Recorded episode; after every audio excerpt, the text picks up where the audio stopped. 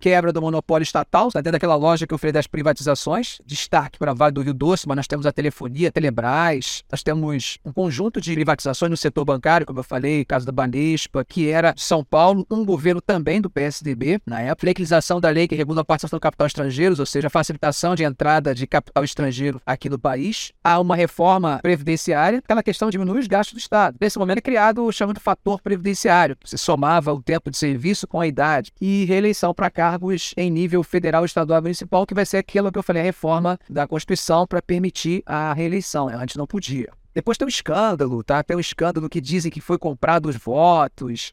Um dos caciques da Bahia, né, o Antônio Carlos Magalhães, ele é flagrado tocando no assunto. Depois a situação fica tão grave que ele acaba tendo que renunciar ao mandato. Metas de governo: estabilização e adequação da economia, programa de combate à inflação equilíbrio das contas públicas, reforma administrativa, reforma previdenciária e a lei de diretrizes e bases da educação, que eu já falei para vocês. Aqui para vocês terem uma ideia da dívida externa, o que aconteceu com a dívida externa nesse momento. Até aqui, 94, foi onde o, o real foi implantado, né? Então, 95, aqui, ó, 98. Olha o que acontece no final em 99, quando acontece a reeleição e a mudança de câmbio. A necessidade de repor as reservas se tornou algo extremamente crescente. Aí vai acompanhar até lá na frente, só volta a cair a partir de 2004. É 2005 que ela começa realmente. No primeiro momento você tem queda da dívida interna, tá? mas depois essa, essa dívida também cresce. Evolução das reservas cambiais, ó, 94, tá legal, tá tranquilo. Aí quando chega aqui, ó, 97, 98, aí ela cai. Aí vem empréstimos para manter, manter. Aí depois de 2004 que ela começa a subir novamente. Viajando Henrique Cardoso.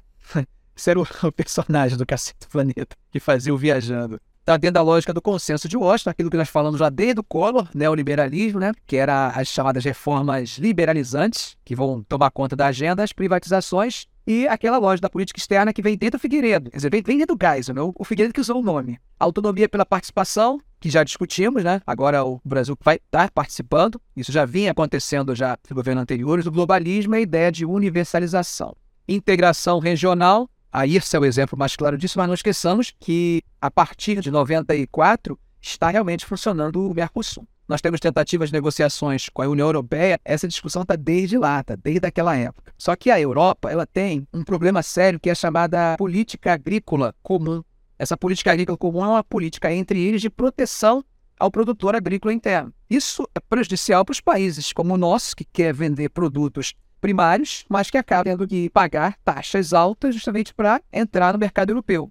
E aí o que acontece? Eles têm interesse no Mercosul como um todo e fica essa negociação. Eles não cedem, a gente não cede. A França é um dos países mais afetados pela PAC, Política Agrícola Comum, que viu na gestão FHC foi a confrontação de uma política já praticada no governo Collor de Mello e Itamar, pela qual o Mercosul seria prioritário na agenda brasileira por constituir uma proposta inédita na América do Sul e, ao mesmo tempo, ter caráter de regionalismo aberto, sem exclusão de outros parceiros. O grande problema com o Mercosul é que nós fechamos a questão de negociação em bloco. E essa negociação em bloco ela cria barreiras para as negociações bilaterais. Ou faz com o Mercosul, ou não podemos fazer individualmente. Tipo de autonomia pela distância, a lógica da PEN que vai acontecer no governo do, dos governos militares também, e a autonomia da participação, normalização da PEB, transformar o sistema por dentro.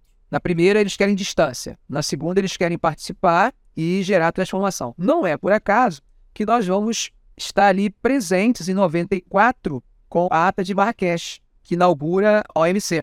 E a partir daí, a partir de 95, ela funciona. Né? Nós temos o último ano, 94, é o marco, porque é a transformação do GATT em uma organização realmente. Lembra do GATT, né? GATT criado lá em 47, no contexto de Bretton Woods.